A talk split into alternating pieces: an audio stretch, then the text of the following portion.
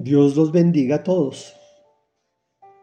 El tema de hoy se llama Y das rienda suelta a tu lengua, la primera de tres entregas, en que dividimos el capítulo 15 del libro de Job, quien ayer terminó su cuarto discurso y le dio la palabra a su amigo Elifaz, que dice lo siguiente. Replicó entonces Elifaz de Temán. Comillas, el sabio no responde con vana sabiduría ni explota en violenta verborrea. Tampoco discute con argumentos vanos ni con palabras huecas.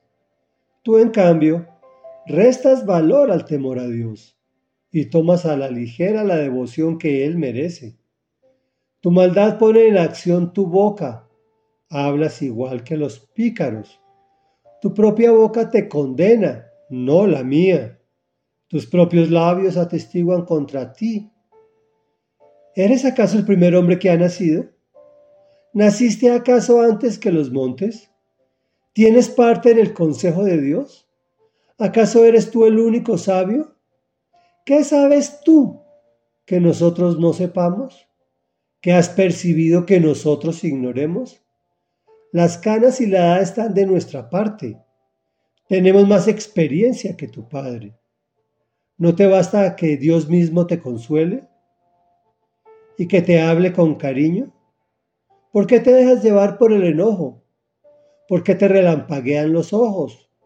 ¿Por qué desatas tu enojo contra Dios y das rienda suelta a tu lengua? Comentario. Nuevamente su amigo muestra su sinsabor hacia Job y trata de minimizarlo en todas las áreas de su vida, en su argumentación y lenguaje, en su relación con Dios, en su conocimiento, en su experiencia.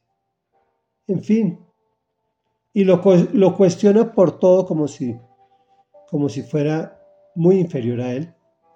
¿Qué tal ese insulto que Elifaz le hace, que tiene más experiencia que su padre?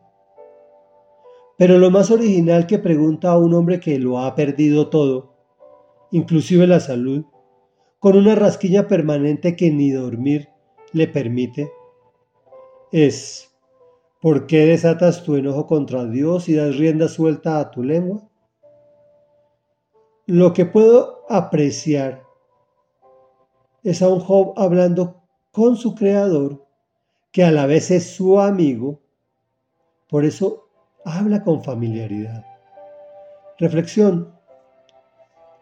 No creo que sea tan malo ese amigo o sus amigos, solamente que representan la humanidad caída.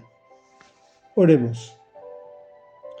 Padre nuestro que estás en el cielo, santo, santo, santo, eres tú, Señor y Dios.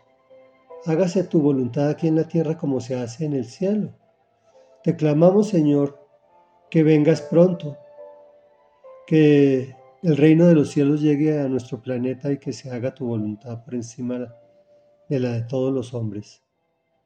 Te pedimos en el nombre de Jesús en el día de hoy que nos ayudes a hablar familiarmente contigo, que podamos abrir, nuestro corazón en los momentos de dificultad y en los momentos de triunfo, para que como un amigo querido y amado, podemos contar todo lo que llevamos en nuestro interior y que tú nos guíes y nos sanes y nos des de tu Santo Espíritu.